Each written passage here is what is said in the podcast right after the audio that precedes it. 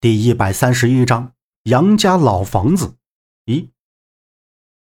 再次走进这栋楼里，杨木却觉得一种说不出来的感觉，不知道是恐惧还是心慌，心脏总是跳个不停。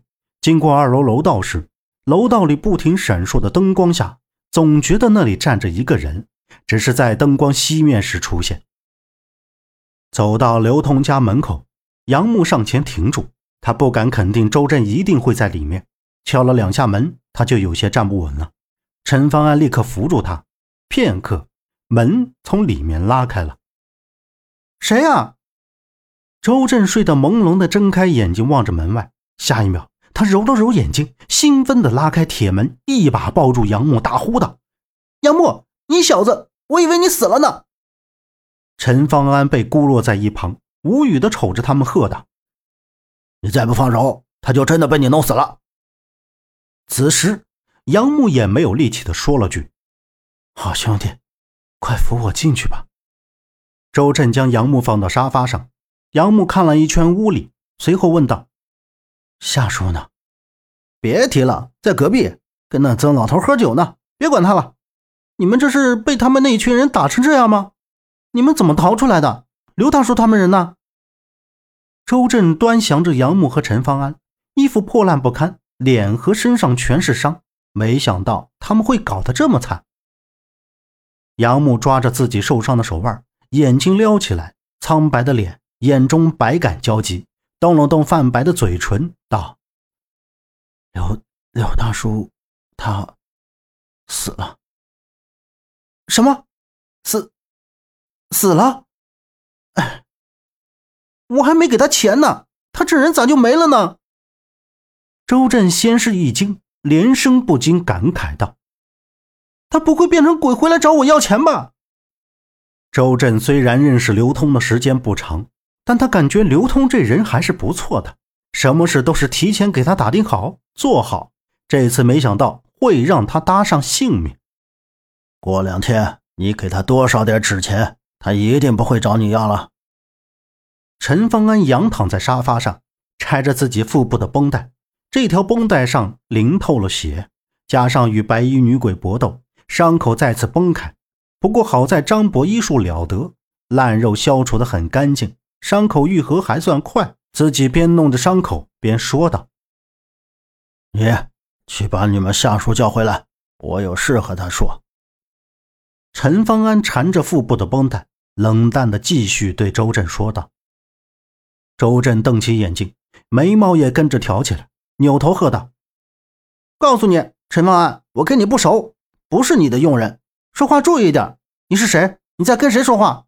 要去你自己去。”看来你对我的意见不是一般的大了。陈方安端起茶几上的一杯水，一口饮尽。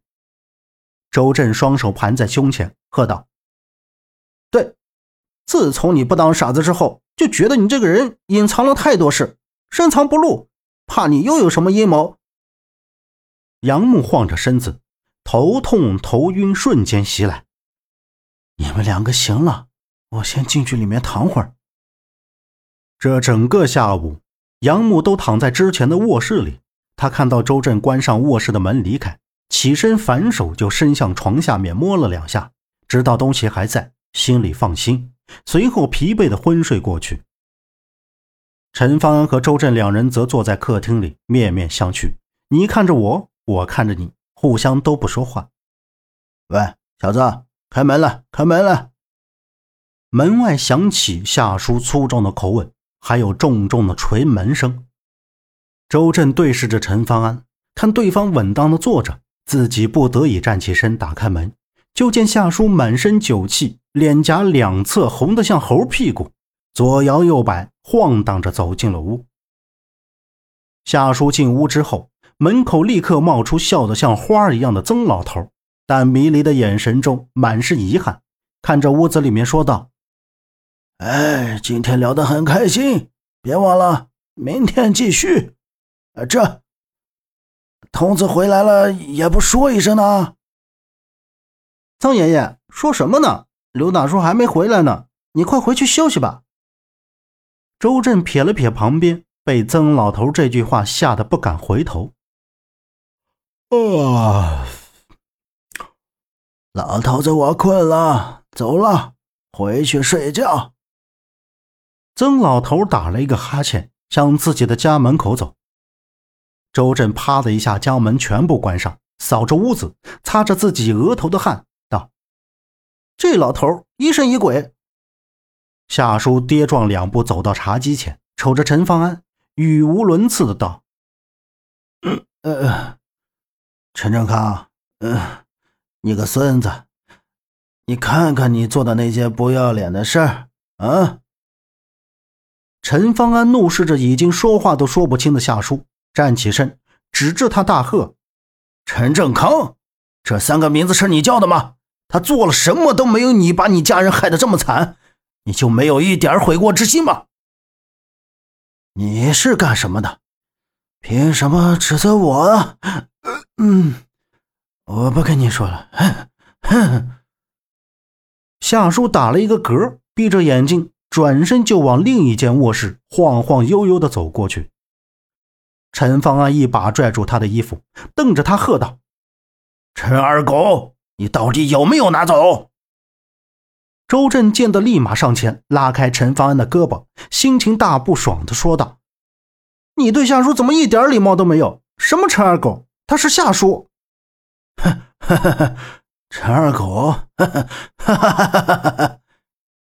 夏叔突然大笑起来，低下头走进了卧室。陈方安立刻要踏进卧室，一下子被周震挡在面前。周震语气凶着喝道：“你究竟要干什么？没看到夏叔喝多了，你就不能让他好好休息？你最好躲开，这是我和他的事，你什么都不知道的好。”陈方安逼上前，愤怒着说道。周震也不吃他这套，胳膊一伸，截在陈方安面前。你不说清楚，你和夏叔到底有什么关系？我就不让你见夏叔。这个夏叔进了卧室，一头扎到床上，呼呼大睡起来，马上就进了梦乡。陈方安听到卧室里夏叔传来的呼噜声，就没有再强行，立马要进去。就算现在进去把他提起来打醒，也问不出什么来。叹了口气，转身向沙发走去，在裤兜里掏出那枚玉扳指。这玉扳指到底什么来路？是从哪里弄来的？因为这个玉扳指害了多少人，包括自己的家人。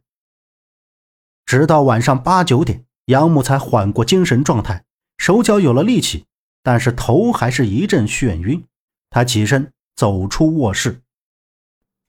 本集播讲完毕，感谢您的收听，欢迎您订阅，下次不迷路哦。